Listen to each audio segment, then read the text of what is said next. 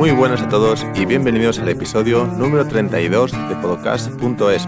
Soy vuestro host José y conmigo estará Fernando. En el episodio de hoy hablaremos sobre un tema poco común en la podología, como es el motociclismo. Y para ello tenemos la suerte de contar con uno de los mayores expertos en el campo, Israel Casado. Podólogo trabajando en Madrid y colaborando como profesor e investigador en la Universidad Complutense de Madrid.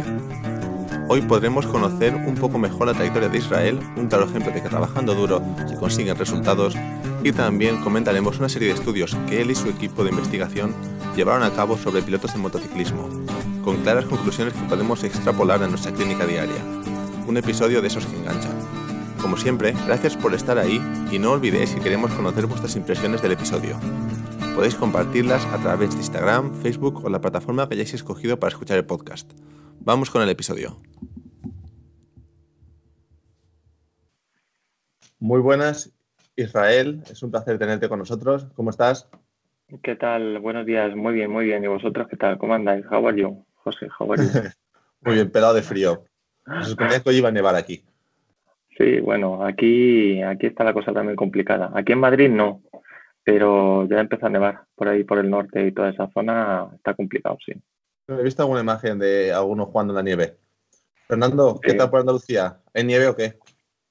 Bueno, mmm, no sé si por Granada por ahí estará nevando ya. Aquí en Sevilla, donde yo estoy, se está metiendo ya el, el frío. Pero aquí no, no suele hacer mucho frío, la verdad. Ahí no ha nevado nunca, en Sevilla. en Granada, ahí Sierra Nevada estaba también, estaban ya un poco esperando la temporada, a ver si podían salvar la temporada de invierno, ya, ya están con las noticias de, del esquí. Claro, pero que, bueno. este paso, España va a ser 12 meses de temporada de verano, pero bueno. Yo siempre hago sin camiseta y hoy estoy en sudadera, así que te puedes imaginar un poquillo. Temperaturas extremas en Andalucía. Pues eh, hoy tenemos con nosotros a Israel, el, eh, el cual no conocía hasta hace tres o cuatro semanas y tuvimos un inicio de relación un poco especial. Entonces esto pasó cuando publiqué las historias para pediros preguntas para nuestro especial. Israel me hizo una broma que al principio no entró del todo, del todo bien. Durante unas semanas tuvimos un poco de fricción, o sea, una buena relación con fricción. Pero, y, ¿Qué, va, eso, ¿Qué va? ¿Qué va? No, a ver, no, no hubo ninguna fricción, pero sí que había una calma tensa. Y un día entré y dije, voy a ver quién es él. Y entré a tu Instagram y, y bueno, colaboras sí. a la universidad y demás. Espera, perdona que te interrumpa, José. La verdad es que dijiste, a ver quién es el imbécil este que me está vacilando, ¿no? Pues sin esas palabras. Exacto. Lo quedé para mí. Bueno, pero tienes que contar cómo empezó, macho, porque si no parece así que dice, bueno, No a ver qué le dijo, ¿no? ¿Cuál fue? ¿Qué fue? Me acuerdo cuál fue la gilipollez que me dijiste, pero no me acuerdo qué dije yo. Ah, sí, vale, Yo- me preguntaron, ¿cómo ves la podología? ¿Qué me dijiste tú? Con los ojos, ¿no?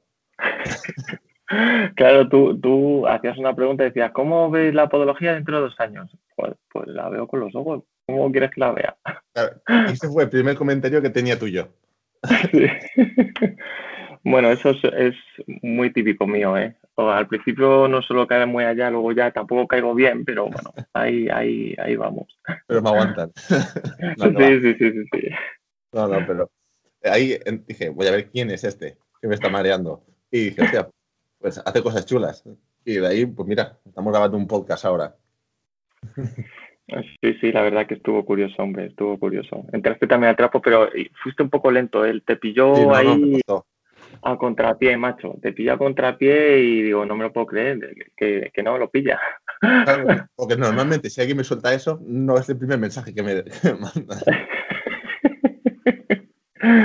Es que me hizo gracia, macho. Me pillaría en un día así un poco tonto. Tengo algún día un poco tonto. Mis compañeros también a veces me dicen, para un poquito Israel, y digo, sí, pues tienes razón, macho. Y cogiste el móvil y dijiste, a verás. Y venga. Israel, para quien no te conozca, eh, cuéntanos un poco eh, tu trayectoria, dónde estás trabajando. Bueno, eh, yo ya llevo tiempo en la podología y bueno, eh, puedo empezar un poco. eh, Yo estudié en la Universidad Complutense, en- entré en la promoción 97-2000, que era la décima. Y, nada, bien. Y mientras tanto, cuando terminé la carrera, eh, la verdad que en esa época había poco, poco recorrido a nivel formativo, o en clínica no aprendíamos tampoco mucho, entonces te tenías que buscar la vida. O te buscabas la vida o, o siguieras que fluyera la vida. Íbamos a residencias, se hacían conciertos con, con Caritas y cosas así, y bueno, te ibas soltando. Ibas también a consultas de podología privada y bueno, ahí ibas, ibas un poco aprendiendo. Y bueno, pues yo terminé la carrera y, y, mi mujer, la que es ahora mi mujer, echó en el corte inglés y dije, bueno, voy a echarlo para vender, para vender, de vendedor, por tener un trabajo, nada más terminar. Y bueno, pues mi mujer que tenía más interés no la cogieron y a mí me acogieron. Así que bueno, ya verás, ya verás cuando se entere que me han llamado. Y así estuve cuatro años y mientras estuve cuatro años en el corte inglés tenía mi trabajo sueldo fijo, estable, ocho horas, etcétera. Lo que iba era compaginando podología y, y, y, el corte inglés. Entonces la idea era ganar dinero para montar la clínica. Y en un par de años compaginé las dos cosas estuve con mi clínica, la empecé a montar y trabajaba en el corte inglés. Casi no, no tenía tiempo libre porque se abrían ya los domingos, las, fiestas, etcétera. Creo que libraba los domingos, algún, un domingo por la tarde llegó un momento cada 15 días. Y en ese tránsito, pues luego también eh, trabajaba en residencias de, ancianos, que ahí, bueno, pues era otra vía de conseguir dinero. Lo que pasa que, bueno, a nivel personal, pues no es tampoco aprendes, echas manos, ves cosas que no vas a ver normalmente en clínica, pero no es un desarrollo pleno, por así decirlo. Con el tiempo, bueno, es que claro, me voy riendo un poco porque es que hila todo, todo en sí. Con el tiempo conocí a un director de una residencia y de ahí eh, pasó a director de centros de sanitas. Y entonces un día me llamó también, me dijo, bueno Israel, ¿te quieres venir? Vamos a poner servicio de podología en este centro, había pensado en ti, y dije, hostia, pues nada, venga, vamos, sí, perfecto. Al cabo de ocho meses o nueve meses empezó a, a funcionar el servicio. Y yo le pregunté, oye, se llama Guillermo. Digo, oye, Guillermo, ya cuando tuve confianza, porque luego cogí confianza con él, he estado en su boda, nos hemos hecho muy buenos amigos. Y dije, bueno, ¿por qué me cogiste? Eh, ¿O por qué me llamaste para ir a, montar este proyecto que, joder, macho, es un proyecto, hombre, es difícil. Y dice, bueno, pues mira, si te soy sincero, te cogí de chiripa, porque uno me dijo que no y no conocía a nadie, te dije a ti que sí. Y digo, vale. Dice, el tema es que me salió bien y al final, pues bueno, se montó una unidad, abrimos otra unidad y la verdad que la cosa iba bien. Negociaba, negociaba directamente yo las condiciones con el centro y bueno, se intentaba llevar a un acuerdo honesto y honroso para las dos partes, claro. Entonces, eh, bueno, eh, se nos trataba bien, el podólogo empezaba a formar dentro de un equipo multidisciplinar y bueno, estábamos bien. A nivel profesional te realizas bastante. Eh, a partir de ese periodo de tránsito, que estuve casi siete años, siete años más o menos, ocho, bueno, pues estas empresas son empresas, eh, ¿cómo decirte?, comerciales. Mm. ¿Vale? No son, mira, priman primero a ver los beneficios que pueden obtener y son Exacto. números al fin y al cabo hicieron un acuerdo con, una, con otra empresa que fue con Podoactiva y entonces, pues bueno, se nos planteó la opción de quedarnos o de marcharnos. O aceptábamos las condiciones, las nuevas condiciones que se nos proponían o, o nos íbamos. Pues bueno, en un primer momento ya indirectamente dejé de trabajar yo con Sanitas como jefe de servicio y ya empecé a tratar directamente con esta gente. Las condiciones bajaban, bueno, no eran tampoco malas, tenían un proyecto que más o menos a mí parecía atractivo y bueno, pues estuvimos así cinco años. Y tras cinco años, después de que las condiciones fueran a menos, a peor, pues nada, se cerró el tema. Y actualmente, pues nada, yo tengo mi consulta privada. En ese tránsito periodo de tiempo hice un, seguí estudiando, saqué un, eh, hice, hice la adaptación al grado en la en el año 2000, 10, yo creo, no, no lo sé, no lo sé, no me acuerdo, 2014. Luego hice un máster de investigación, continué, hice un doctorado y bueno, pues ahora doy clases en la universidad, sigo en mi consulta privada y bueno, estoy contento, estoy contento. Doy clases de, de posgrado en máster y en experto y bueno, pues ahí vamos. Sea, Así pica, un resumen muy, picando, muy condensado. ¿no? Picando piedra toda la, toda la vida, toda la carrera. Sí, sí, sí, pero bueno, todo se aprende, hay que sacar las cosas positivas, hay que, al fin y al cabo, eh, tenemos una carrera, eso lo comentábamos, José, muy bonita, porque, joder, es que yo cuando estuve en Sanitas, lo bonito era poder hablar con un dermatólogo, con un traumatólogo, con un reumatólogo, hablarles de tú a tú, eh, las inquietudes que tienes, intentar colaborar con quien más he hablado ha sido con dermatólogos y me decían, ay, Israel, ¿vosotros cómo hacéis esto? Pues yo no lo sabía, yo pincho así, yo hago... Estaba bien. El podólogo entraba dentro de ese equipo multidisciplinar. Nuestra profesión es muy rica, abarca todo. Podemos hablar con todos.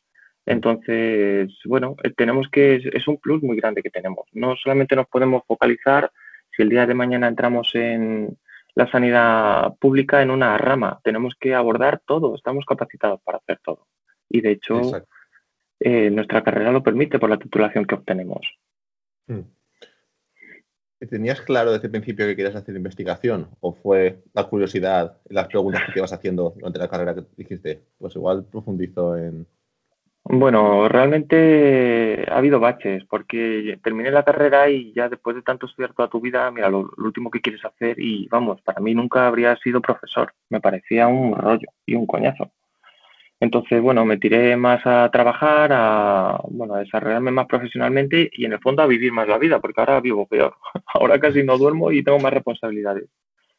Pero llegó un momento en el cual quieres seguir aprendiendo más, porque nuestra profesión te obliga a seguir avanzando y seguir investigando y seguir eh, formándote, porque si te anclas en una cosa determinada vas mal, te quedas atrás. Y bueno, pues eh, la inquietud vino, pues no sé muy bien por qué, me, me, apunté a la adaptación a grado, siempre me había gustado el tema de investigación, publicación, pero hay que ponerse con ello. Y es difícil, tienes que tener fuerza de voluntad y luego ya según va pasando el tiempo, más todavía, y te tiene que gustar. Y bueno, pues una cosa llevó a la otra, eh, me apunté más al máster de investigación online de la Rey Juan Carlos, que me apunté porque era online, si no, no habría podido ir a la Complutense, que eran los dos únicos que había de doctorado. y luego ya ¿De qué año estamos hablando? ¿De qué año, macho? Eh, pues mira, yo me he doctorado en el 2018, 2015, 2015, 2016, 2016. Ahí había. Esto va a sonar una gilipollez, pero no, pensaba que los másteres online eran más recientes. Eh, no, no, no, de investigación solamente existe ese y online ahora, ahora sí, ahora ya, y de hecho con toda la pandemia ya todo se está transformando. Pero, pero no, no, no. Antiguamente aquí, por lo menos yo en Madrid, solamente tenía el de la Cumplu, pero era presencial dos años y eso era imposible. Con, con familia, la clínica, no, no, no podía.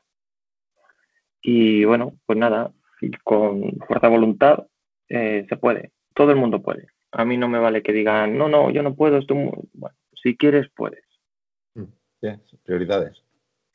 Sí, pero si quieres, sacas tiempo. Si, si, te, si te gusta una chica, te vas a donde haga falta a verla. Y ya está. Si te duele la espalda y ves un billete de 500 euros, macho, te tiras como un loco aunque te duele la espalda. Y si, no, y si no flexiona la espalda, te tiras de concha. Exacto, exacto. Y si no, con la rodilla. Eso es una máxima. Entonces, bueno, hay que tener fuerza de voluntad y, un poco de disciplina en ese aspecto.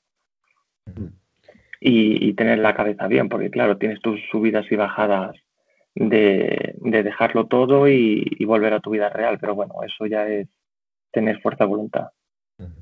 Perfecto.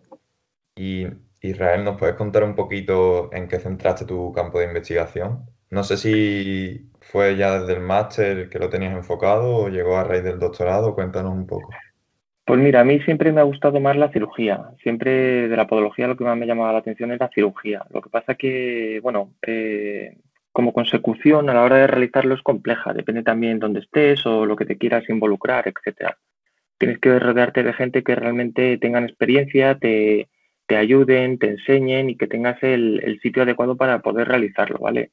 Aquí en Madrid es más complejo porque hay mucha competencia, luego tenemos el servicio público que es traumatología, etc. Y realmente yo no me quiero definir nunca por un campo específico en podología. Creo que un podólogo tiene que saber de todo. Tiene que saber de una toma de, cultivo de uñas, tiene que saber tratar un papiloma, tiene que saber hacer una cirugía de uñas de un dedo en garra, hombre, ya Juanete si quieres, pero vamos, también. Y tiene que saber si viene un paciente con una alteración biomecánica deportiva. Yo el, doctorado en un primer momento lo iba a focalizar porque me parecía muy interesante en, el ligamento de sprint, la influencia del ligamento de sprint en el pie plano eh, adquirido. Y de hecho mi trabajo fin de máster fue, fue, de, fue de ello, di una charla en el Congreso de, de Albacete.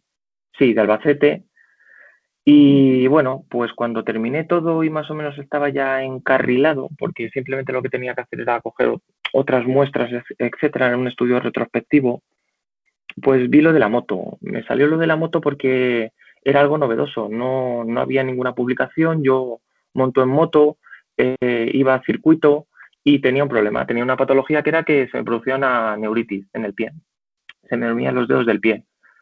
Y digo, bueno, puede ser o bien porque esté muy nervioso, pero vamos, los nervios pueden influir, pero porque aumente el volumen dentro de la bota, ¿por qué motivo? Entonces me surgió esa pregunta de investigación. Y, lo planteé, se lo planteé eh, en un primer momento cuando, leí el trabajo fin de máster, pues terminamos el trabajo y se lo planteé al que, al que fue mi director de, de, tesis, a Ricardo Becerro, y bueno, es un fenómeno y entonces me empezó a dar pautas de qué podíamos analizar o qué se podía hacer. Y entonces, bueno, le gustó también la idea, vio que era novedosa y planteamos varias cosas para hacer. En ese momento yo también eh, colaboraba con Podactiva con lo de Sanitas.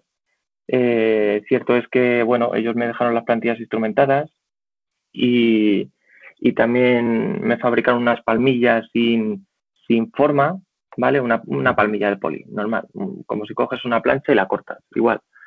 Y entonces hicimos una pregunta de investigación que era ver si había variaciones en las presiones plantares en pilotos de motociclismo mientras rodaban en circuito. Bueno, vale. Eh, entonces, bueno, las botas de moto más o menos son duras, pero llevan también material de EVA, dependiendo de cómo sea esa, esa, esa bota. Llevan un botín por dentro algunas, etcétera. Y vimos a ver si había variaciones con plantillas de una palmilla blanda, con una palmilla de poli de 2 milímetros y una palmilla de poli con una fenestración en las cabezas metatarsales de aluminio. Y claro, todo el mundo se queda asombrado. Dice, pero ¿cómo vas a meter aluminio, alma de Dios, un material tan duro en esas cabezas metatarsales? Bueno, pues simplemente porque la biomecánica dentro de, del motociclismo, el pie, hace unos movimientos de flexoextensión de tobillo, pero siempre anclado a la estribera, y unos movimientos de ABD y ADD, ¿vale? Unos movimientos un poco rotacionales a nivel de rodilla, pero anclados en el pie, más o menos en antepié, a la hora de echar la rodilla en el asfalto, en un pie y en el otro. Perdón, Con lo cual, perdón que te interrumpa. ¿Cuál es la función del pie en el, motociclismo? Yo no tengo absolutamente ni idea. Pero no sé si hay algún tipo de pedal o simplemente por equilibrio. Vale. Bueno, el equilibrio lo tienes en el manillar y en, los, y en las estriberas, ¿vale? Lo que pasa es que las estriberas tienes en el pie derecho, tienes el freno trasero y en el pie izquierdo eh, tienes el cambio de marchas. en condiciones normales. mano? Perdón. Eso no va nada. Eh, no. no. en la mano izquierda tienes el embrague y en la derecha tienes el freno delantero. Vale. No, no, no va en la mano. Entonces, normalmente eh, una máxima en, moto es que el freno trasero no se usa. Cuando eres amateur, claro, cuando eres profesional, cuando es rapan sí frenan con el trasero, pero en un primer momento no se debe hacer porque te empieza a culear la rueda trasera si no controlas bien y, te, tira, te, tira para arriba, te escupe. Y, entonces el pie derecho, pues bueno, se queda anclado en la estribera y el izquierdo, pues vas haciendo cambios con marchas, ¿vale? Lo que pasa es que, bueno, todo ha evolucionado mucho. A nivel profesional se hace marcha invertido, cambio de marcha invertido, que las marchas van diferentes. La primera marcha con el pie izquierdo es hacia abajo y luego va subiendo marchas subiéndolo hacia arriba. Pues en profesional va diferente. Y ahora ya casi, y tienes que apretar el embrague como un coche en la moto, ¿vale? En la parte delantera de la maneta izquierda apretas embrague, metes marchas sueltas. Y depende de cómo sueltes, pues bueno, ya te va dando más fuerza o menos fuerza la moto. Pero todo evoluciona y ya es automático casi. Yo tengo una moto que no, tiene, no tienes que tocar embrague. Directamente subes y vas bajando marchas y es súper rápido. ¿Qué ganas con eso? Tiempo. Ganas tiempo, velocidad y, y bueno, es eh, otro mundo, ¿vale? Entonces, los pies es donde tú estás metiendo toda esa base de sustentación, en las manos y en los pies. ¿Qué problemas tienen en las manos? El síndrome compartimental, por la angulación que hace la muñeca. ¿Qué problemas hay en, en los pilotos a miembro inferior? Pues no lo sabía. No lo sabía porque cuando yo iba a bibliografía no existía. Había estudios sobre, sobre accidentes, eh, qué prevalencia de lesiones, de roturas, eh, pero no había qué problemas biomecánicos hay, y los hay, y los hay, porque a raíz de empezar a hacer el doctorado, conocí a gente eh, de equipos profesionales de moto con pilotos que tienen problemas, pero claro, eso no se sabe, como cuando tiene un, un atleta profesional una, una lesión, pues bueno, o se filtra o no se filtra, depende del interés. Mm. Y los pies son los que te van a dar estabilidad. De hecho, con el pie simplemente tú puedes tumbar la moto o subirla, ¿vale? Con independencia de que uno tumbe más, tumbe menos. Y esa posición, que cada uno tumba más, tumba menos, depende de su antropometría y depende de cómo esté eh, a nivel eh, osteomuscular. Si tiene un acortamiento, pues le obligará a hacer un movimiento. Si tiene una, una asimetría, eh, le costará menos ir a derechas curvas que izquierdas. Hay un falso mito que dicen que los diestros van mejor a izquierdas. Yo soy diestro y a izquierda voy fatal. Y a derechas lo que me eches. ¿Por qué? Bueno, pues porque tengo una asimetría y me bloquea la sacroiliaca y entonces cuando voy a girar a la izquierda me cuesta más. Pero eso, pues yo lo sé porque estoy mal hecho y voy en moto. Y cuando empiezas a hablar con pilotos, pues te dicen, no, no, no, eh, claro, cuando hablas con profesionales, tú dices, yo me tumbo, bueno, voy a la derecha y ellos dicen, yo con el me cuesta menos tocar con el codo en el asfalto derecho que el izquierdo. Digo, ya. Dice, pero eso es por la maneta. Digo, no, no, no. Eso hay que verte y luego se ve que tiene una asimetría y es lo que le está provocando un acortamiento. Y eso parecen unas tonterías, pero para los pilotos son décimas, milésimas de segundos, que se están jugando una clasificación un campeonato, un rendimiento, un gesto deportivo al fin y al cabo. Mm. Entonces, eh, nos hemos desviado un poco. Eh, probasteis diferentes, bueno, probasteis las plantillas con una plaquita de aluminio en el antepié y visteis que las presiones se reducían, ¿no? O, se concentraban más en los puntos de interés. Sí, eh, lo que hicimos fue con las plantillas instrumentadas, vamos a ver, había un hándicap muy grande y era que mm, necesitamos unas plantillas instrumentadas, digamos que de alta gama, ¿no? Que tuvieran data logger, que, mm, fueran inalámbricas, entonces el piloto se ponía las plantillas, el, estudio ideal era el piloto se ponía las plantillas, rodaba en circuito y luego sacábamos los datos, interpretábamos los datos. Así de claro. ¿Qué pasa? Que, bueno, pues eh, intentando con casas comerciales, pues bueno, quien, quien el único que me lo dejó fueron activar las plantillas y eran unas plantillas normales. Unas, eh, ay, ¿de quién eran? Eh, no me acuerdo. Bueno, no tenían data logger y eran con Bluetooth. Vale, pues GeoBiomice, GeoBiomice eran, que estaban más enfocadas en ciclismo. Entonces, en circuito no se podía realizar, no podíamos hacerlo en tiempo real en circuito y necesitábamos un simulador. De hecho, casi la tesis no se, no se hace, porque buscando simuladores no puedes coger un simulador de, una, de un recreativo, eso es, vamos, eso es una tomadura de pelo. Y entonces, bueno, mirando por internet encontramos un, un fabricante que tenía simuladores profesionales eh, y que trabajaba con MotoGP. De hecho, es el proveedor de piezas de MotoGP. Bueno, pues fuimos, la idea fue hacerlo, bueno, vamos a probar, como yo monto en moto, pruebo, pruebo conmigo, vemos con las diferentes palmillas, vemos a ver qué gestos se van haciendo, si pueden reproducir más o menos el de una motocicleta, porque claro, si lo haces en un simulador, estás anulando la inercia, la velocidad del viento, la fuerza de rozamiento, el calentamiento de los neumáticos, un millón de cosas. Curvas derechas, curvas izquierdas, bueno. Pues nada, nos fuimos allí a Manlleu, que es donde estaba este, este hombre, eh, Kini Montada. Y nada, nos cogimos el AVE, nos pagamos el AVE, nos fuimos eh, con coche 200 kilómetros y llegamos allí. Pensamos que era, iba a ser eso la pera, como una, bueno, y era un, una, modesto, un taller normal, bueno, pues nada. Y entonces llegamos y lo probamos. Estaba también un allí, porque son varios socios, eh, Alex Cribille es socio de, del simulador, hacen eventos, etcétera. Y estaba, ahí no me acuerdo, un mecánico de Jorge Lorenzo en esa época. No era, no era em, eh, Juanito Yansá, era, era otro cuando estaba en Yamaha. Mm. Y entonces lo probó por nosotros. El tío más majo que, nada, lo probó, se puso las plantillas, lo probó, hizo una prueba en circuito, porque el simulador, bueno, estaba bastante bien hecho. El simulador consistía en una, en una tele, estaba con un USB cargado como unos circuitos reales y tú ibas detrás de un piloto, de un piloto de MotoGP real.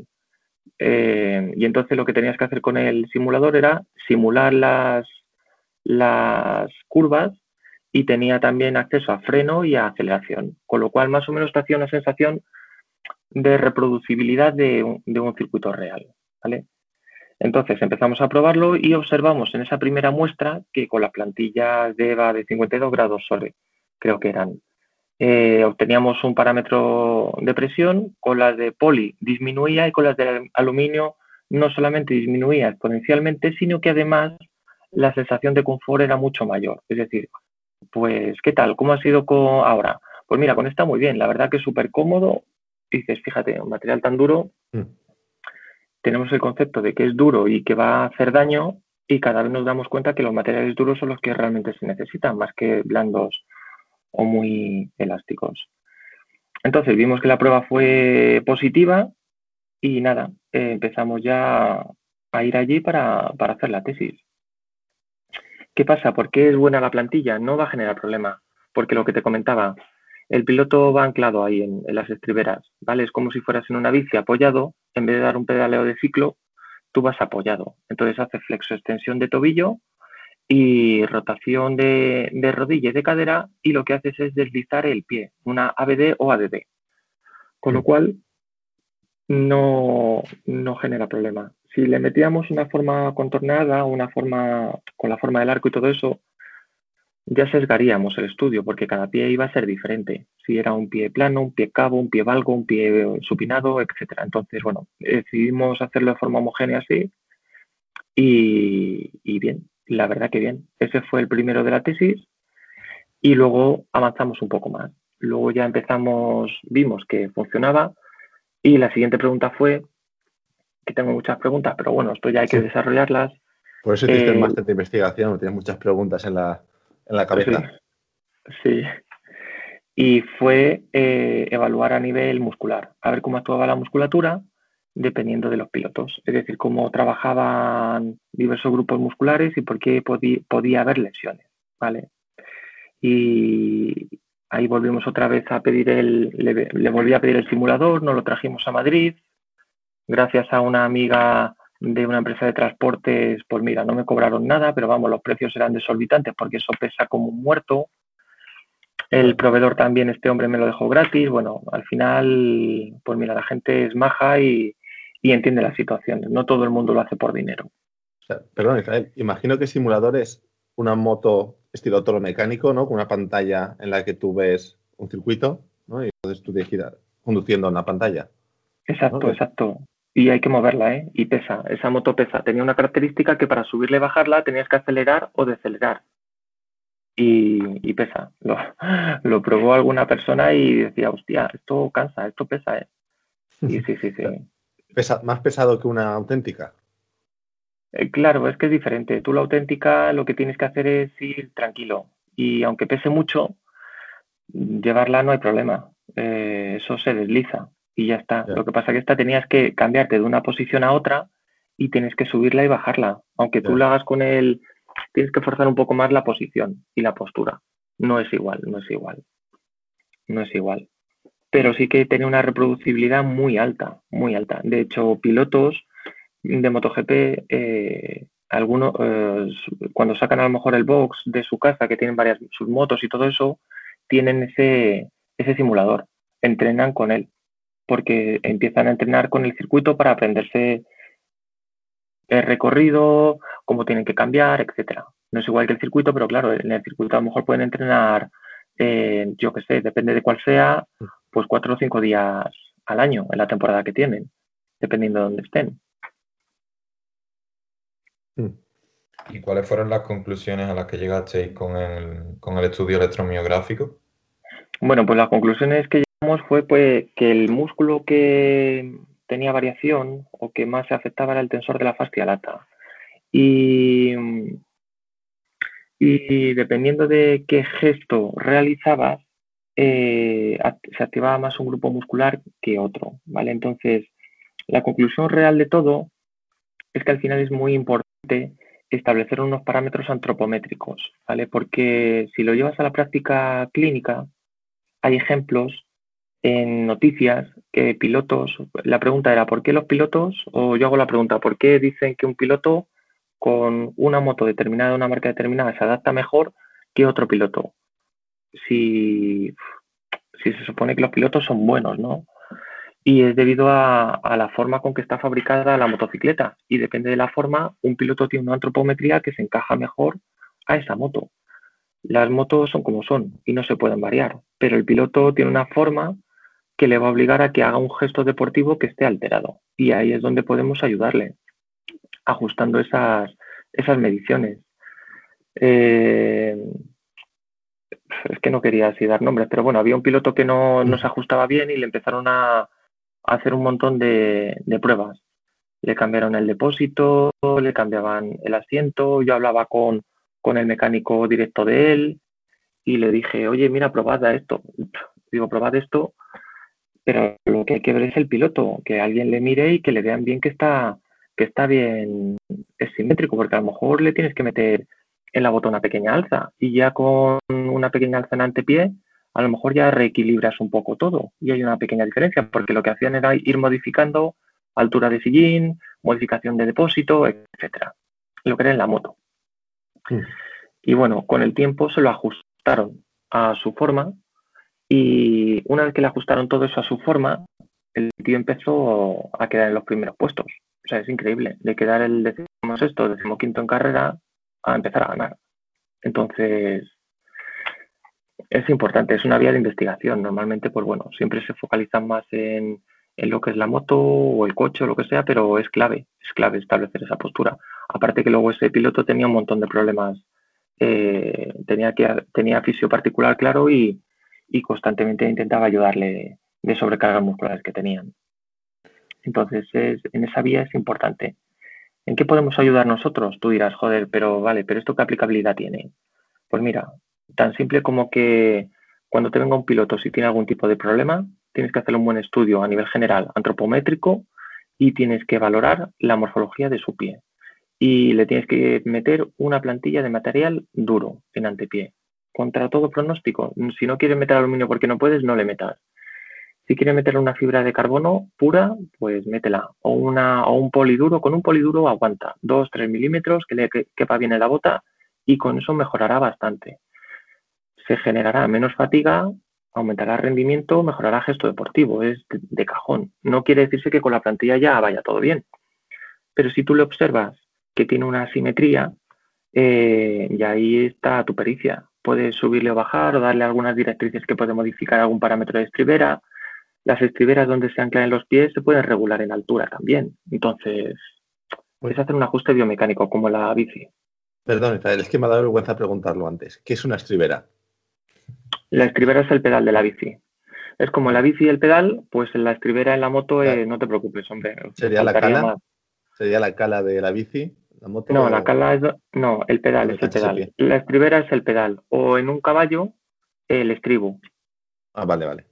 ¿Vale? Donde tú tienes que apoyar el pie. Mm, vale. Ahí. Lo que pasa es que tiene un grosor, pues una cosa así, tiene un grosor de un centímetro, centímetro y medio, no te creas que mucho más y las hay que son a lo mejor horizontal y plana y las hay que son redondeadas. O sea, luego ya cada fabricante ITR las hace redondeadas. Entonces, eso lo que, lo que permite es el deslizamiento rápido, ¿vale? Para subir y bajar. Mm. Si tú tienes que cambiar marcha, subir y bajar, tienes que hacerlo rápido. Entonces, son redondeadas. Mm. De ahí que tú ya tienes que jugar un poco con, con esos parámetros, ¿vale? Pero es esencial, vamos y compañeros que, pues hubo un chico, un experto de cirugía, eh, que colabora a veces como ayudando un poco, eh, montaba en moto, además de Andalucía, y decía que se le, que le dolían los pies, se le dormían. Y dije, mira, pues haz la plantilla, ponte una plantilla de polidura, y le vi al mes y el tío estaba encantado. dice, oye, ha sido poner la plantilla y funcionar perfecto. Que no quiere decirse que con la plantilla ya vaya a estar, ¿vale? Pero son parámetros o directrices que podemos dar a gente. Y llevando este estudio a la realidad, si te viene un, motorista a la consulta, ¿qué necesitas? Porque, por ejemplo, si viene un ciclista, es relativamente fácil tener un rodillo y verlo rodar. Pero claro, una moto. No, no, la moto no, te la va ahí. eh, te tienes que centrar en un estudio biomecánico general, ¿vale? General. Y general hablo general, pues eh, antropométrico, plataforma y depende de los sistemas de exploración que tengas a tu alcance y en base a eso tú luego le puedes dar unas directrices, ¿vale? Porque dependiendo del tipo de moto, tiene unas características. Entonces tú le puedes decir alturas de estriberas. Tienes que darle una serie de, parámetros de medición. Si tú le ves que le tienes que preguntar, tú cuando te tumbas a, depende también, perdona un momento, del tipo de motocicleta. Nosotros, yo estoy dando por hecho un tipo de motocicleta en concreto, que son deportivas, son motocicletas Super Sport R, una motocicleta tipo Harley o Custom o, más normales, por así decirse, que tiene una posición ahorcajada, sentado más recto, no suele haber problemas, ¿vale? Yo me centro más en ese tipo de moto. A lo mejor hay otro tipo de problemas por la postura, eh, síndrome compartimental en las piernas, por mucha, una exposición prolongada a, a rodar en la moto, etcétera. Pero yo hablo de deportivas. Y cada marca hace su deportiva a una manera determinada el depósito es más ancho, es más estrecho, es más alta, es más baja, se pueden modificar esos parámetros. Entonces, si un piloto te dice, no, no, no, yo voy bien tanto si me tumbo a la derecha como si me tumbo a la izquierda, te va a referir que está simétrico, que no tiene que tener ningún problema. Entonces, si te viene con una patología, un neuroma, eh, tendinitis aquilea, etcétera, tú se lo puedes tratar a nivel general, ¿vale? ¿Qué pasa? Tú le puedes poner una plantilla, pero en la motocicleta una talonera eh, pues no le va a hacer nada. Es ridículo, es ridículo. el apoyo es en antepié, aunque realmente luego reposa en el talón, pero el apoyo básicamente es en antepié. Entonces tienes que evaluar un poco la lesión que te viene y hacer un, un estudio principal. Y luego ya, si quieres avanzar un poco más, le puedes preguntar qué tipo de moto y, hombre, si ya quieres, pues te vas con él y ves la moto, dependiendo ya si es profesional o no pero los parámetros a nivel de motocicleta es la altura de las estriberas con respecto al suelo, ¿vale? Y la altura igualmente del el sillín con respecto al suelo, ¿vale? Porque ahí puedes establecer un parámetro de tu centro de masas hacia el suelo, que sea que esté estable. Pero sobre todo es que tenga o no tenga asimetría. Eso es clave. A partir de ahí es donde ya puedes empezar a actuar. Ok. Y ya que hemos hablado de deporte profesional, me gustaría dar una pincelada, que esto lo hablamos tú y yo, y, comentar. Corto, vamos a hacerlo breve porque sé que esto se puede extender mucho, pero ¿cuál es la realidad en el, por lo menos en el motociclismo, ¿vale? Porque si nos tenemos a más deportes, se nos hará muy largo. Pero parece que, te van a estar esperando en, talleres, eh, perdón por la referencia, pero a lo podo activa, que tienen toda la última tecnología, todo está súper limpio, todo está futurista. Y lo que has comentado, fuiste al simulador y es que yo era un taller normal que tiene un simulador de moto. ¿Cómo es el mundo profesional realmente en el deporte? Eh, bueno, eh, para un podólogo. Eh, para un podólogo, yo creo que es duro. Yo creo que es duro porque mm, a nivel deporte de élite son deportistas, se juegan mucho, se dedican solamente a eso, ¿vale? Y, bueno, siempre ante todo, hablo voy a hablar un poco general y un poco mm. porque con independencia de motociclismo también he estado colaborando con equipos de fútbol, en fútbol base y todo, y todo eso. Y realmente, bueno, tú eh, haces un trabajo y bueno, se valora más el prestigio que tú puedas obtener a un prestigio más o menos. Y en el fondo es un quid pro quo. Eh, hay veces que si tú, por ejemplo, José, me hubieras presentado como que yo soy, no sé, el mejor, el único podólogo que ve al, pues no sé, que ha ganado a, quién, a Rossi, es el podólogo de Rossi que va y entonces la gente dirá, madre mía, Israel, el podólogo de Rossi, es Dios. y si yo te digo en cambio que, exacto, que digo, pues no, macho, eh, he visto al piloto tal, a Mar García, que ha sido campeón de la SPS 300, un tío, una proyección, proyección brutal, no tiene tanto renombre y dice, bueno, eso no es nada. triste, exacto, es triste, pero normalmente catalogamos a la gente tanto tiene, tanto vale, si es que eso no es así, ¿vale? Entonces, en los trasfondos, como todos los deportes, el problema es la financiación. Por ejemplo, el motociclismo es la financiación. Si tú puedes tener un mecenas, si tú tienes un patrocinador, puedes correr porque te sufraga motocicleta, entrar en un campeonato, etcétera, y si no tienes, pues no puedes correr, aunque seas un tío buenísimo. Y no tienes que tener eh, a tu alcance la mejor moto ni todo eso para ser bueno. Eso es talento, lo tienen muy pocos. Y eso te pasa en motociclismo y te pasa en todos sitios. Porque eso es como los discos de vinilo. Tú tienes una cara A, que a lo mejor está la primera canción, que es la que mejor se vende y es la más puntera, y luego tienes una cara B por detrás que, mm, vaya, pues no es tanto como la primera canción. no todo es solo lo que reluce. Hay cosas que no, que no parece lo que es. Es el ejemplo que te ponía cuando hablábamos de las películas del oeste tienes el decorado delante y dices, qué bonito, y luego por detrás está el cartón y dices, anda, pues esto no es así. Entonces, sobre todo ganas en experiencia, equipo multidisciplinar, colaborar, etcétera. Pero bueno, hay una dinámica, se da un por hecho que tus servicios pues tienen que ir un poco así. No, no, yo hablo de forma general, ¿vale? No siempre, no siempre es así. Hay gente que sí que en clubes deportivos eh, establecen contratos de colaboración, etcétera. Pero bueno, yo lo que he visto, pues, más o menos, es un poco. Eh, tú trabajas, tú tienes el privilegio de poder eh, trabajar con nosotros y te dejamos, a cambio tú, pues bueno, te puedes publicitar o lo que sea, o si no te publicitas, ¿vale? Pero bueno, creo que la figura del podólogo es importante en todos los deportes, igual que un habilitador deportivo, igual que un coach que también se está metiendo mucho, la podología tiene que estar ahí, tiene que estar ahí y creo que somos un pilar fundamental. Lo que pasa que, bueno, tenemos que también abogar por derechos y, bueno, que se reconozca nuestro trabajo, porque realmente todo lo que se invierte no, luego a lo mejor no es recompensado y a lo mejor llega un momento en el cual tú no quieres tanta publicidad. Que, bueno, eso ya depende de cada persona y es respetable, ¿eh? y es respetable. Exacto, al final esa es tu experiencia, ¿no? los, las oportunidades que tú has encontrado eran esas las características que tenían. Habrá gente que habrá tenido una experiencia diferente y un punto de vista diferente ahora. Sí, exactamente. Yo, por ejemplo, prefiero estar en mi consulta, prefiero ver a quien sea y estar tan a gusto. Y le doy el mismo servicio si es un deportista de élite que si es un deportista amateur. A mí me da exactamente lo mismo. Me da igual. Le voy a decir las cosas igual. Lo que pasa que, bueno, hay veces que, que no puedes, hay intereses creados y no puedes hacer nada. Entonces, bueno, eh, es importante. Porque luego los deportistas de élite tienen sus tienen sus equipos atrás, es decir, tienen sus patrocinadores y aunque tú haya cosas o empresas que digan, pues mira, te vamos a regalar esto, ellos dicen, mira, pues tú aunque me lo regales, yo no lo quiero. Yo quiero, ah, lo pago yo y viene aquí, me trata tal y yo quiero llevar mi plantilla o quiero llevar lo que yo quiera, aunque tú me lo regales. Cosa que, que es un punto a favor porque valora el trabajo de un profesional.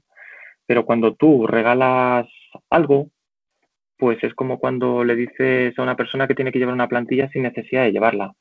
Al final no se la va a poner, se va a sentir, pues bueno, que no le va a dar ni importancia ni nada. Entonces, tienes que hacer, tenemos que dar un plus de, de validez a nuestro trabajo, de valoración, que yo creo que eso a nivel general está reconocido, ¿vale? Pero cuando tú regalas tu trabajo, pues a mí cuando me regalan algo, hombre, yo lo agradezco. Pero si me regalan un disco que nunca he podido tener, me encanta. Pero si me dan 10, pues al final dice, bueno, pues ya no he oído ni, ninguno. Exacto, sí. La primera vez para dar a conocer, digamos, para abrir la mente a esa persona, pues puede ser muy positivo, pero si es la rutina, ¿no? Si la rutina es que nuestro trabajo ha de ser gratuito para poder estar ahí, pues igual empieza a ser negativo para la profesión tiene que haber un ten con ten. Tú puedes entrar, lo primero puedes entrar y luego ya se tiene que valorar tu trabajo. Lo que no se puede hacer es normalizar esa situación. No se puede dar por hecho que ya tú tienes que entrar ahí y tienes que hacerlo gratis. Es como, es que ya nos metemos en jardines. Es como cuando alguien termina la carrera y ya se tiene que dar por hecho que tiene que hacer kiros y, y, y porque ha terminado la carrera no, no tiene experiencia clínica, y ya se le tiene que dar un trabajo que haga solamente Kiros hasta que aprenda y luego ya veremos. Hombre, pues no estoy de acuerdo, es que no, no es así, no es así. es un profesional igual y tiene que estar abierto a todo y tiene que haber unas condiciones óptimas, honradas y ya está. No por terminar esté la, la frase hecha eh, de, de como has terminado encima tienes un trabajo. Joder, es que eso no puede ser así encima que te pago. Exacto. Y si no lo haces, va a venir otro detrás. Que es verdad. Pero es que estás menospreciando a un, a un compañero. Es que no estás vendiendo patatas u ordenadores, como yo vendía en, el corte inglés, que a mí me decían, venga, venga, atiende, atiende. Eh, yo no tengo que estar aquí eh, sacando, vendiendo ni nada de eso. Yo soy un profesional y ya está, y me tienes que considerar igual. Tenga o no tenga más o menos experiencia, te digo yo que muchos podólogos eh, que salen de la universidad tienen mejor formación y tienen mejor habilidad que muchos de los que llevan mucho tiempo. Y eso, vamos, últimamente también estoy oyendo que en las universidades es que no salen bien preparados. Pues bueno, pues eh, no salen bien preparados y entonces eh, ha, surgido una figura que es, ven, que yo te voy a enseñar y que no has aprendido nada. Bueno, no sé, eh, no estoy de acuerdo, no estoy de acuerdo. La metodología de... Aquí tenemos a Fernando, que es, pues está dentro de la universidad. Fernando, ¿tú crees que los que en general los estudiantes salen preparados para abordar vamos a decir, el 80% de los casos habituales que vienen a una consulta? Bueno, yo creo que sí que salimos preparados. No te diría para abordarlos, pero sí para saber qué se le tendría que hacer. Otra cosa es que tú tengas la experiencia o no de hacerlo. Por ejemplo, yo puedo tener un caso en el que yo sé que ese alus valgus pues, necesita de cirugía y no tengo la capacidad de hacerlo porque nunca lo he hecho en la universidad, pero sé cómo se abordaría esa patología y cómo, cómo la abordaría yo y cómo la abordaría otro compañero o otro profesor. Ya, pues, a partir de ahí escoger experiencia y, bueno, pero sí pienso que salimos bastante desarrollados y, y creo que salimos más capacitados que, que como salíais antes, hace los que estudiasteis hace 20 años, pues creo que salíais mucho. Confirmo hace 8.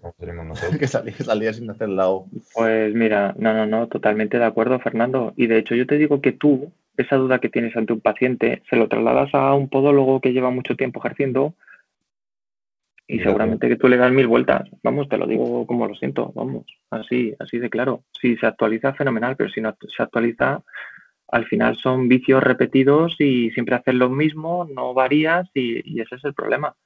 Entonces a mí me da mucha rabia, yo soy profesor y yo tengo mis alumnos y lo primero que les digo es que, esperan una asignatura, que quieren aprender y muchas veces lo que me trasladan es que eh, ellos dan una opinión sobre un tratamiento y a lo mejor no son escuchados. Pues es que eso no es así. El que yo te diga cómo tienes que hacer una cosa no quiere decirse que sea lo correcto tú tienes que y establecer un, tratamiento. Esto no es A, B y C. Y tienes que observar a todo el entorno, tienes que ver cómo hay profesionales buenos, cómo hay profesionales menos buenos y cómo hay negligencias constantemente. Y tenéis que verla y saber qué es lo que no hay que hacer. Yo siempre les hago una pregunta que yo ya me van a coger manía. Que cuando les hago preguntas les digo siempre, ¿y por qué? ¿Por qué haces eso? porque se hace por repetición todas las cosas, pero no se entiende el hecho de poder hacer las cosas.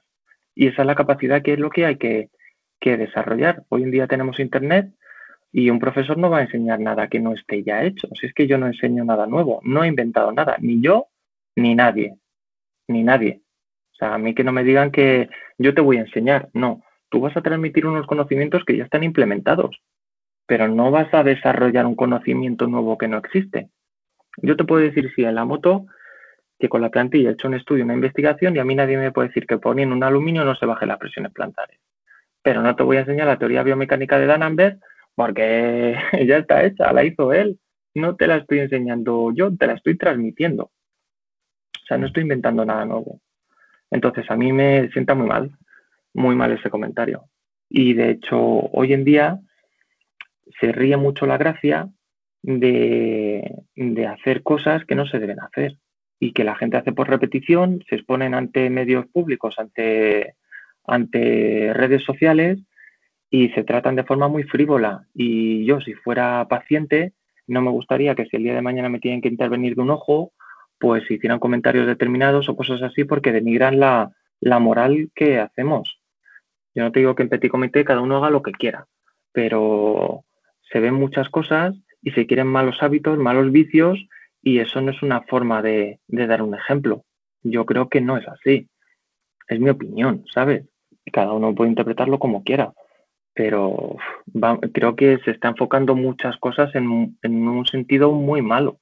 Yo no soy quien para decirle a nadie lo que tiene que hacer, pero sí que no lo veo ni medio normal. Medio normal. Y en eso sí que no, como docente no, no lo comparto. Pues Israel, antes de acabar, siempre nos gusta hacer una serie de preguntas a todos nuestros invitados, más basadas en vuestra opinión. Aquí ya no hay ningún charco en el que puedas meterte. Ningún charco bueno, No, no pasa nada, ya, ya recibiré alguna demanda. Llamaré a Rafael Amargo a ver si me echa una mano. Entonces. Bueno, eh, si tuviese que dar un consejo al Israel que está a punto de, empezar la carrera, ¿qué, consejo le darías?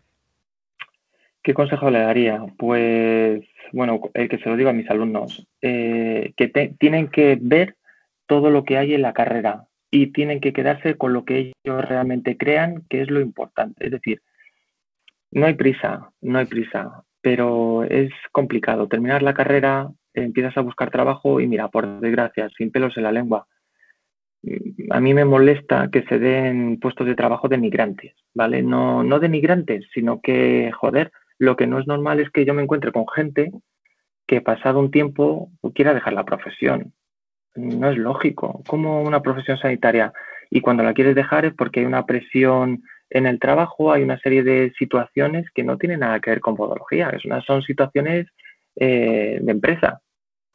Y eso no puede ser, que a mí una empresa me apriete las tuercas, que ajena a la podología me parece bien, pero una empresa o gente, podólogos, mismos compañeros, que aprieten a otros podólogos exigiendo rendimiento económico, no lo comparto, ¿vale? No, no lo comparto, no lo comparto. Entonces, mi consejo es que siempre se arrimen a gente eh, pues honesta, honesta, que no tengan prisa.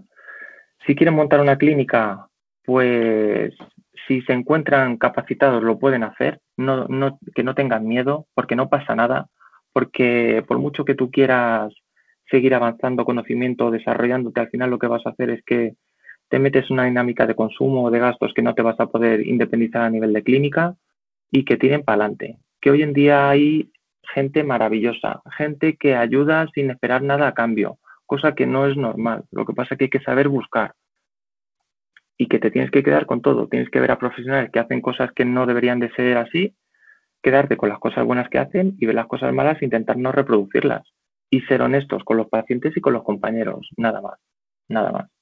Y que están capacitados y que no tengan miedo y que hay que luchar por unos derechos dignos y tú me dirás, Israel, ¿tú tienes a alguien contratado? Pues mira, sí, conmigo trabaja un compañero mío que trabajaba en Sanitas, yo quiero que trabaje otra compañera mía y ojalá yo ganara mucho dinero. Y te lo digo como, como lo siento, para tener y, dar un, un, salario lo máximo que pueda. Y para mí siempre la máxima es el trabajador y luego la empresa.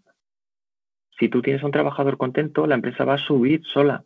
Si tú le estás achuchando, eh, pues le estás quemando, tío. Le, le matas, no sé. Es que no sé, yo no, no concibo esa idea. A lo mejor dice, joder, qué bonito, qué bien suena. Pues a lo mejor por eso trabajo solo. Porque no puedo dar las condiciones que yo creería justas y óptimas y entonces pues no lo hago. Pero bueno, mi, compañero que trabaja conmigo está contento, está conforme, llevamos trabajando ya muchos años y, y, siempre intento barrer a su lado más que al mío. Y ya está, en la medida de lo posible y creo que es así, creo que es así. Pues Entonces, a, forma de resumen para los para, el oyente, eh, calidad antes que cantidad de trabajo. Haz un trabajo que, que, te vaya a llevar al, punto de tú quieres ir. Siempre, siempre. Mira, eh, esta mañana estaba leyendo un Twitter de un médico que decía que no trabajaba con compañías privadas porque él quería invertir en, en calidad y entonces que, que así ganaba en calidad. Y entonces el problema es, y te estás equivocando. El problema es que tú no trabajas con compañías privadas por el bajo precio que te están pagando. Y entonces lo que tú no quieres es ampliar ese paciente a más tiempo porque no ganas dinero. Esa es la verdad. No hagas, eh, diga, no, no lo pintes de otra manera. Si la compañía privada te pagara bien, atenderías privados. El problema es ese. Yo atiendo a compañías privadas y me tiro el tiempo que haga que tenga que tener y ya está. Si no, no lo hago, no lo hago porque me estoy autoengañando. Para hacer eso, para ir como una máquina, que lo he hecho, ¿vale? Que lo he hecho, pues no lo hago. Tengo la posibilidad, pues lo puedo hacer ahora. Queda muy bonito, pues sí, pero bueno, eso ya es otro debate público que, que está ahí pendiente.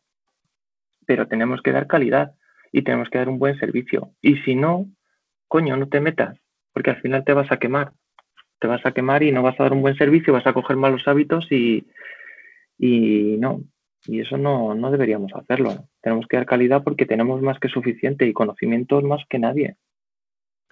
Ese es, un, nuevo charco. y vamos a y gordo. Al lado. Vamos a pasar por lado hoy sin meter el pie. Y gordo. Bueno, unas preguntitas ya más relajaditas. Si, si nos tuvieses que recomendar un libro, puede ser de cualquier ámbito, no tiene por qué ser de podología. un libro. Eh, bueno, si fuera a nivel de podología, el libro es PubMed. Ahí tenéis todo. ahí tenéis todo. Ahí, ahí tenéis todo, más que los libros, ¿vale? Los libros siguen siendo opiniones personales adaptadas y PubMed son opiniones generales que te tiran por tierra una cosa o te ensalzan otra cosa o tú puedes comparar, ¿vale? Pero eh, la clave a nivel de investigación es PubMed. Y si cogiera un libro normal, bueno, a mí me gusta mucho de terror, de Stephen King y de miedo. Así que, vale, no sabría deciros. A mí me gusta todo. Me gusta todo en general, es como la música. La pregunta es, ¿te gusta algún grupo? Me gusta todo. Pues como la podología, yo no me quiero focalizar en, una cosa, me gusta todo. He hecho artículos, bueno, hemos hecho artículos de resonancia, de ecografía, de cirugía, de deportiva, de toma de muestras de hongos y cada día me gusta hacer una cosa diferente porque no hay que anclarse en una cosa determinada, tienes que saber de todo. Pero bueno, ahora estoy leyendo uno, es que no me acuerdo cómo se llama. Mm, es como de aventuras tipo Los Pilares de la Tierra. Está muy bien, es, un ladrillo. mucho, ¿eh? Si no te acuerdas del nombre, te estás leyendo ahora. La sombra del. No, no, no. El nombre. No, no, macho, es que es un ladrillo. Si ya no me acuerdo ni el título, llevo meses leyéndomelo. Pero. Pero bueno, El Exorcista es el libro que más me ha gustado. ¿eh? el libro de consuelo. El exorcista está muy bien, pero bueno, en esa, en esa dinámica de terror y de suspense. ¿Y, un invitado, una persona que nos recomiendes para, para traerla al podcast? Un invitado, uff, ahí me has pillado un poco. Pues mira, el otro día, el otro día estuve hablando con un compañero, se llama Ricardo Acevedo. Tal vez, mira, con Ricardo también eh, es muy majete. Y el tío está muy metido en patinaje y ha empezado en patinaje de, línea. Y el tío está empezando un poco a meterse en el mundo un poco de investigación. Está ahí un poco flojo porque no, bueno, pues estudió conmigo y todo, realizando, aunque él no lo sepa, investigación y estudios que tiene una proyección muy buena. De hecho, yo le he animado a que haga un máster y que luego haga un doctorado. Y está haciendo cosas con patinaje, plantillas en patinaje, en, en ¿cómo es? en patinadores de diversas modalidades y está obteniendo resultados clínicos buenos. Y el tío es muy majete, además es muy apasionado del calzado minimalista. Estuvimos hablando de minimalismo ahí pegándonos un poco, estableciendo un poco de debate y nada, es, es majete, es majete, Ricardo Acevedo. Sobre patinaje es otra modalidad nueva, que no hay nada tampoco en investigación. Y el tío está viendo ahí una pequeña brecha y, y creo que es interesante. Me gusta, me gusta el tema. Va a recibir un mensaje de podcast. Y última pregunta que hacemos a todo el mundo. La tortilla de patatas, ¿con cebolla o sin cebolla? Hombre, con cebolla, macho. Con cebolla, que no se queda seca. 100% de, de, con cebolla. Bien. con cebolla, tío, si no se queda más seca que la mojama. Eso, si eres cocinero, yo cocino mucho. Y si no, se te, se te queda bola, ¿eh? Como si te pasa un poco, uff, hay que echarle ahí algo. Sí. Pues, Israel, muchísimas gracias por estar hoy con nosotros. Ha sido un gran descubrimiento. Gracias por, por vacilarme. bueno, yo soy así. No será la última, ya, ya lo sabes. no, pero ahora ya entrarán diferente. ahora ya entramos de buenas, ¿no? Ya no hay ningún tipo de problema. Exacto. Fernando, bueno, pues nada. Por estar. Eh, gracias por el madrugón a los dos.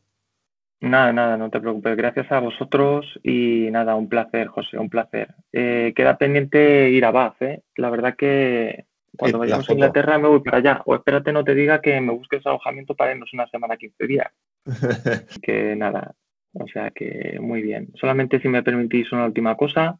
Eh, nada, animar a todo el mundo que siga, que investigue, que exponga resultados, que trabaje, que le meta esfuerzo y caña y que le dé fuerza a la podología a nivel eh, como disciplina importante. Se necesitan publicaciones científicas, se, necesitan resultados y que no hay que tener miedo, que hay que hacer las cosas con precaución, hay que hacerlas y echarse al, al, barro, pero con conocimiento y la pregunta es sabiendo lo que se hace, ¿vale? O sea que simplemente eso y que no tenga nadie miedo cuando termine y que hagan lo que hagan estará bien hecho y que de todo se saca positivo, de lo malo se saca lo positivo y de lo positivo también se, se saca positivo y hay que, hay que pasar la mili también a veces, ¿vale? Hay que pasarlo un poco mal y luego ya te vas desarrollando, ¿vale? Así que nada, quería dar un saludo a mis alumnos, un beso fuerte, a mis compañeros de investigación y,